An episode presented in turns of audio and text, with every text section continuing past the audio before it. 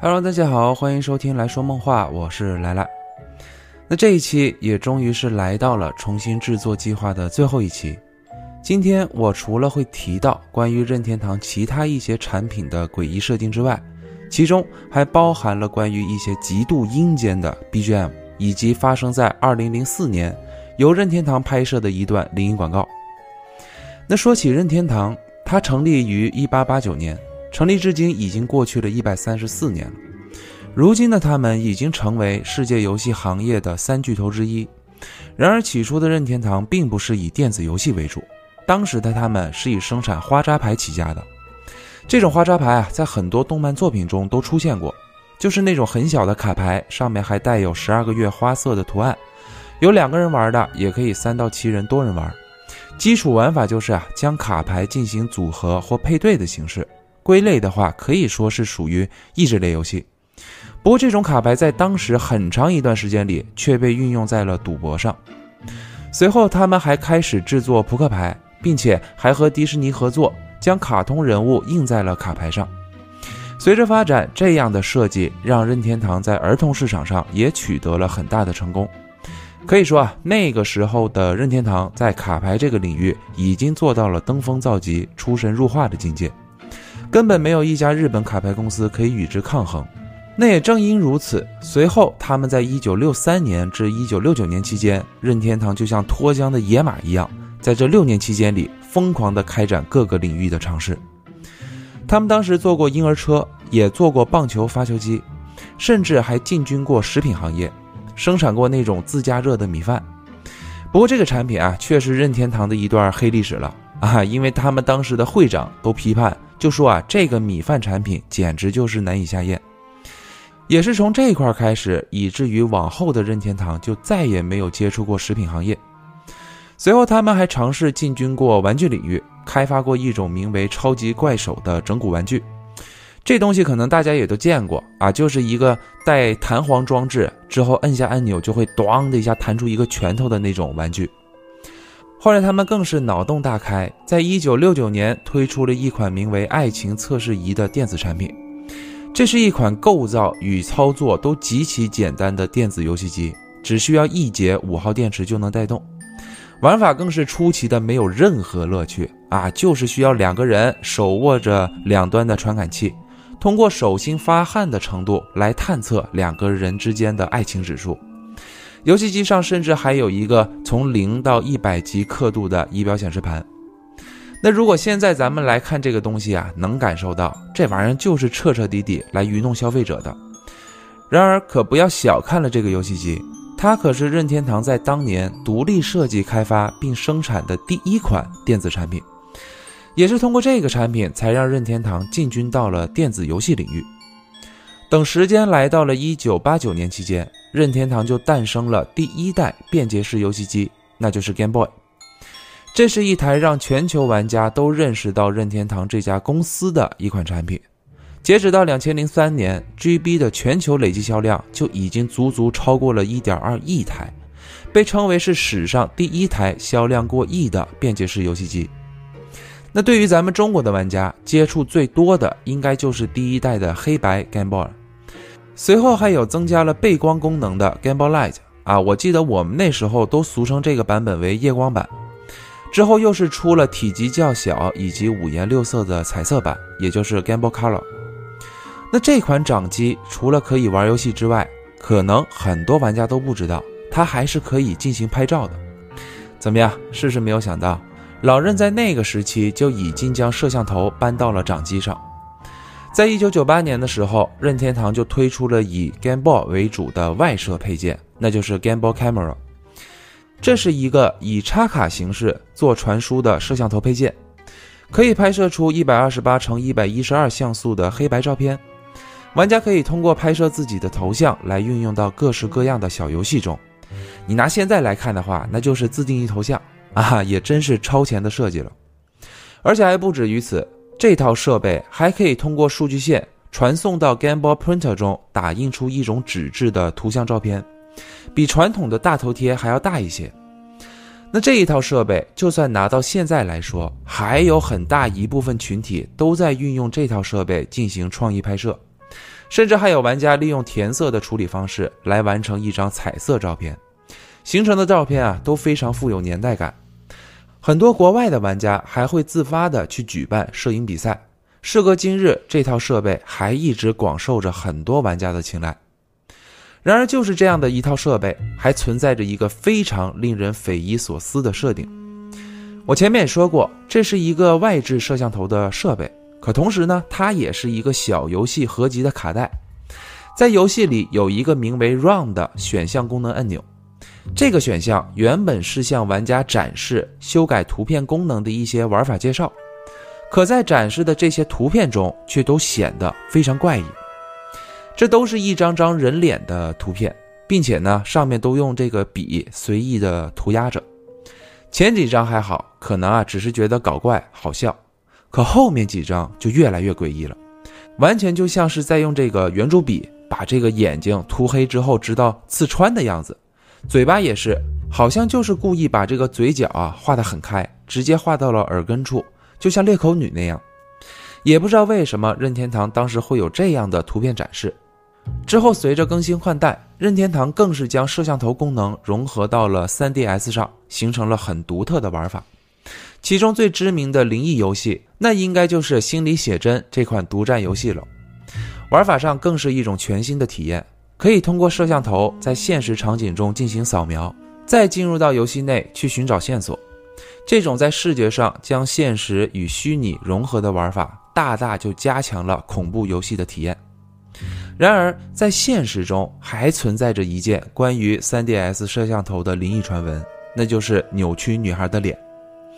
这里说的是啊，国外有一名网友在 Reddit 的网站上发文就说啊，前不久他的哥哥买了一台全新的 3DS，在他们拆开包装检查机器的时候，就发现这里面的 SD 卡上是有图片文件的，而且还有很多张。等打开查看的时候，兄弟俩都傻眼了。这些图片都是同一个女孩的自拍照，前几张都是正常的照片，可越往后，照片中女孩的脸就开始逐渐老化了，到了最后几张的时候，就已经变得扭曲、融化了一样。举个例子就是啊，如果我们将这个照片点燃的时候，里面的图像就会被烧的扭曲变形，就类似那样的照片。这个楼主他还说，这台机器是他们新买的。可不知道为什么 SD 卡里面还有这样诡异的图片，并且这些图片都能看得出来就是用 3DS 进行拍摄的，所以很显然这台机器是被使用过的。他们打算拿去店里面去更换，可是，在更换前还是想把这件怪异的事儿发出来。随后这件事情也迎来了很多网友的热议，有的人就认为他们啊是买到了翻新机，也有的认为呢这就是这对兄弟在自编自导。可不管大家如何去讨论，往后的这篇帖子里面，楼主就再也没有更新过了。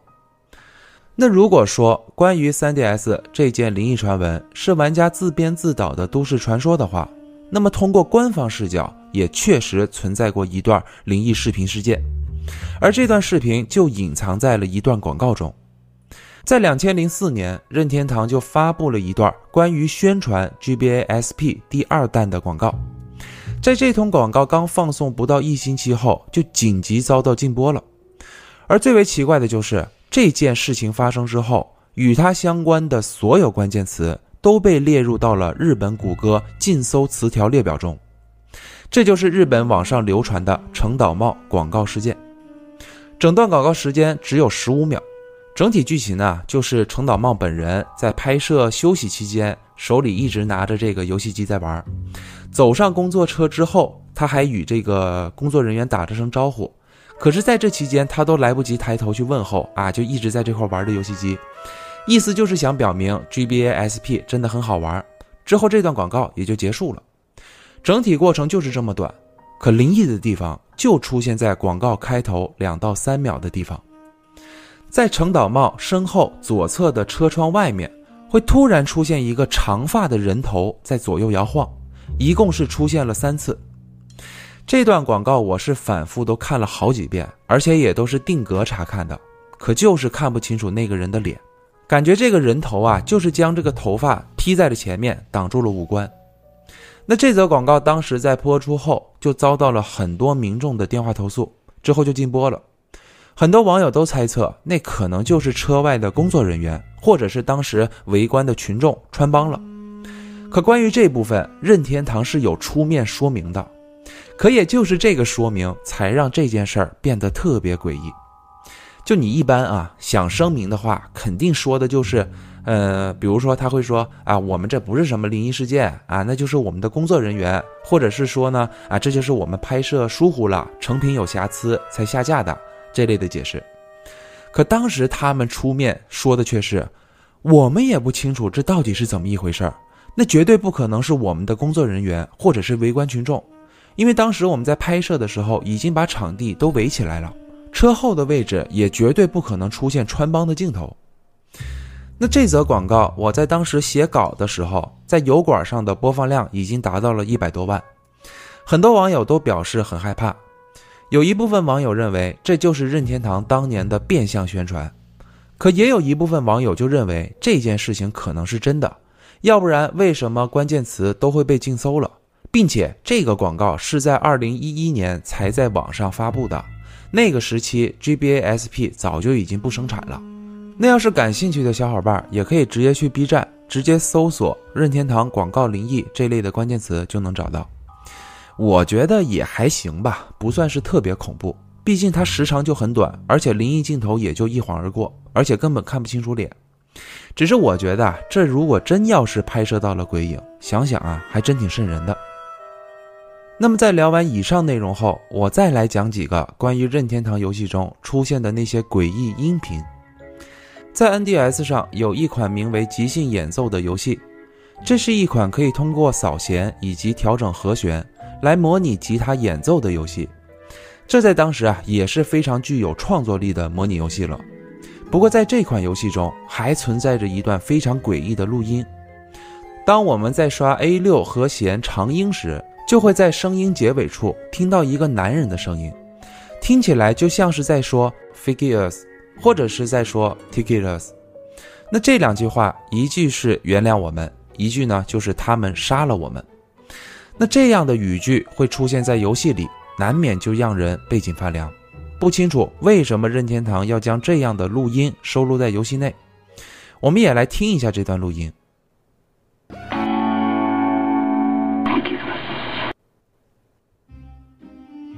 怎么样？大家是否有听清楚那个男人到底说了什么吗？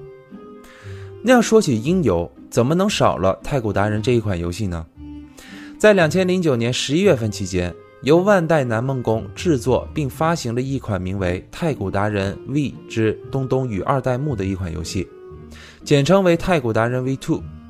这一系列都是专门为 V 制作的独占游戏。然而，在这款老少皆宜、称得上是家庭派对的游戏中，却隐藏着任天堂音游历史上最恐怖以及最阴间的诡异音频。那就是神秘的第七十一首歌曲事件了。我小时候啊是缺失 V 的年代的啊，没有玩过。不过玩过《太古达人 V Two》的听众可能都知道，在这款游戏中一共是只有七十首歌曲是可以进行演奏的。然而有位国外的网友在解锁了七十首歌曲后，针对游戏中的数据文件进行解析，结果在这一番操作下，却让他发现了隐藏在游戏文件夹内的另一首歌。这首歌不是被收录在曲目文件中的，所以自然在游戏内无法通过解锁获得演奏，并且也根本没有曲谱文件。歌名 ID 名为 One S T P A I，而这个名字具体是什么意思，至今也没有玩家破解过。歌曲一开头是非常清脆的脚步声，持续大约十秒钟之后，就开始出现诡异的笑声以及叫唤声。也感觉是有点像欢呼声，紧接着脚步声也逐渐加快，变得急促，听感上就非常有压迫感。在大约五十秒左右，就会出现威尔蒂的安魂曲，一直到一分五十三秒后，歌曲就变得更加诡异。有一种说法就是，在这个时间段往后，这首歌播放的就都是前面的倒放版。整段歌曲时长为两分三十三秒，我是全部都听完了。当然，这个我以前我也听过，只是当时啊都不敢全部听完。而这次我是足足听了有十多遍，目的是啊，我想着如果全放出来，可能有的听众会害怕，因为我自己听了这么多遍，我都没听习惯啊，越听是越害怕，所以我就剪了一个二十秒的版本，咱们呢就浅听一下。下面我就来播放。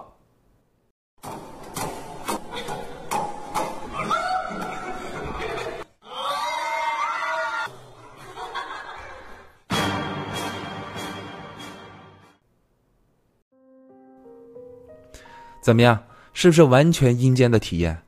那么关于这首歌，当时官方人员给出的说明是，这就是他们用来测试的混音文件，只是在发行游戏时忘记删除了。可这样的说明啊，并没有将这起诡异事件平息下来。随后还有网友在这款游戏的文件夹里面找到了很多与游戏内容不相关的残留文件，有几篇是类似诗句的文档。还有一些，那就是 X Japan 乐队的演唱会视频，而很多网友就猜测这些内容有可能就是制作组故意留下来的彩蛋，之后甚至是影响到了太古达人系列的开发走向。歌曲内的那些脚步声还被运用到了隔年 3DS 太古达人的版本中，之后还在太古达人 V3 里面也设定了隐藏的第七十一首彩蛋。只是这个版本的歌曲啊，并没有 One S T P A I 这么恐怖啊，而是一首名为《成佛两千》的歌曲。制作组也说明，想通过这样的方式来致敬在二代中出现的这个神秘歌曲事件。可让我毛骨悚然的，其实并不完全是这首歌曲带来的，而是这首歌的封面。它的封面上是一个西装大叔的脸，可诡异的是啊，他的眼睛和嘴巴都做了角度处理。看上去就像是一张阴森诡异的笑脸，在这个人脸旁边还标着 One S T P A I 的标题。那最初制作组说啊，这只是混音测试文件，那为什么还要给这段音频去制作封面呢？也就不得而知了。反正我是在制作这期节目完成之后，我就会把这个图片和歌曲都删掉啊，我不想他们留在我的电脑里。好了，恐怖的时刻是已经过去了。下面啊，咱们来讲点可爱又诡异的事件来收个尾。那要说关于任天堂歌曲最多以及彩蛋最多的游戏，那怎么能少得了动物森友会呢？我不知道咱们有多少听众是森友哈，有没有森学家，又或者是穿越者呢？这款游戏我最喜欢的就是它的时间是和咱们现实是一致的这么一个设定，并且它里面每个时间段的背景 BGM 也都不一样。还有最重要的就是它里面的彩蛋设定。彩蛋这种设定啊，它的最大魅力就是通过自己不断的挖掘，或者是跟小伙伴们之间的一个交流，才会在不经意间得到的一个惊喜。我觉得这才是游戏最大的乐趣。而动森也是将彩蛋玩得出神入化。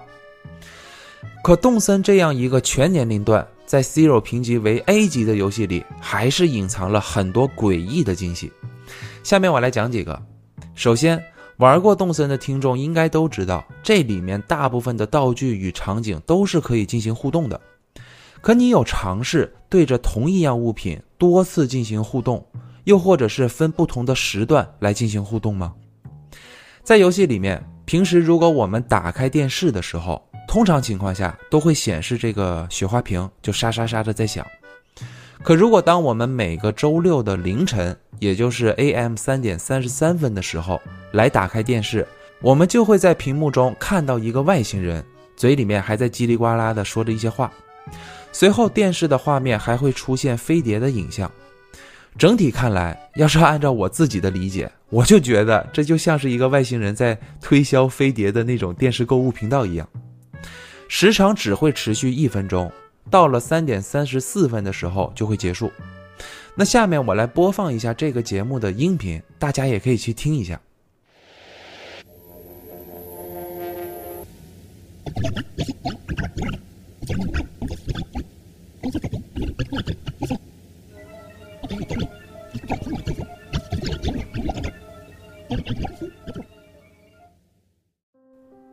怎么样？有没有听众能听懂他在说什么？到底是不是飞碟的推销节目？那在博物馆的化石展览区最后面是有一个名为南方古猿的头骨，而这个头骨，如果我们在两点钟期间去看它的话，就会发现它的眼窝里面是会放出紫色的光的。这个倒不用互动，只要是到点了，它自己就会发光。还有，如果你拥有移动厕所这件家具的话，在我们互动的时候，都会听到咚咚的这个敲门声。可在进行多次互动后，就会从这个门里面听到很急促的那种咚咚咚咚的敲门声来回应我们。同样，在动森里面那些艺术品的赝品当中，也存在着很多彩蛋，并且我是真觉得这些赝品才更有收藏价值。比如达芬奇创造的维特鲁威人这幅画的赝品，是可以在他的画板后面发现一把钥匙的。而在达芬奇密码的小说以及电影当中，都描述过这幅画的背后原本就藏有一把钥匙的情节。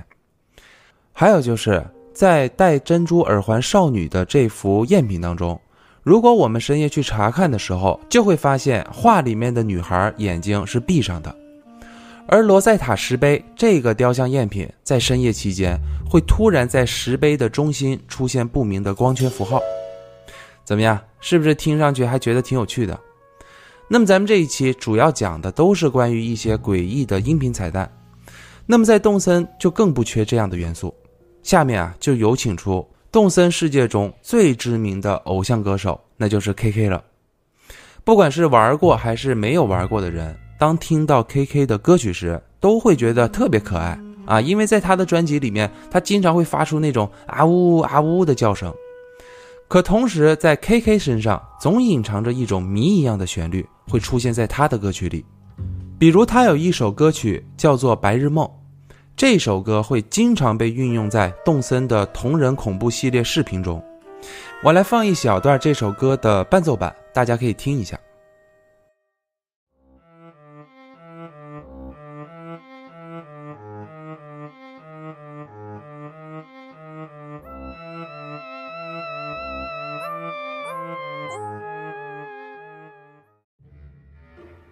是不是听上去觉得曲风有些怪异了？同样怪异的还有一首名为《摇篮曲》的歌曲，这首歌前段都是比较舒缓放松的，确实啊很适合摇篮的这个名字。可当我们快进入梦乡的时候，就会听到类似倒放的那种诡异音频。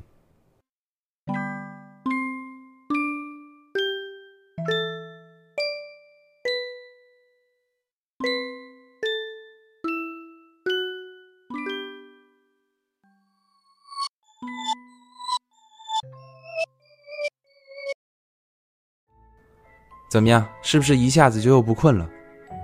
而最为诡异的一首，我觉得那就是《惊悚歌》这首曲目了。这首啊是隐藏曲目。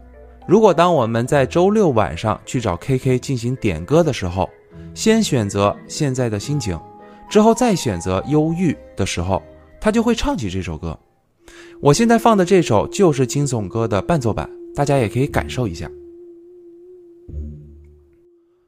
那么，在任天堂这么多全年龄段的标签游戏中，我们也确实发现了很多，不管是有意还是无意间设定的诡异彩蛋。可以说啊，关于灵异这样的元素，在老任的游戏中还真就是无处不在，仿佛在老少皆宜的外表下，确实存在着另一层含义。我也确实是非常喜欢这种带有灵异色彩的彩蛋，也是希望这样的彩蛋能在老任的游戏中一直持续下去。那下面我就再来有请出 KK 演唱这首《Koai Uda》来结束本期的节目吧。那感谢大家收听本期节目。如果你还对这个世界充满好奇的话，就请关注我。我们下期再见。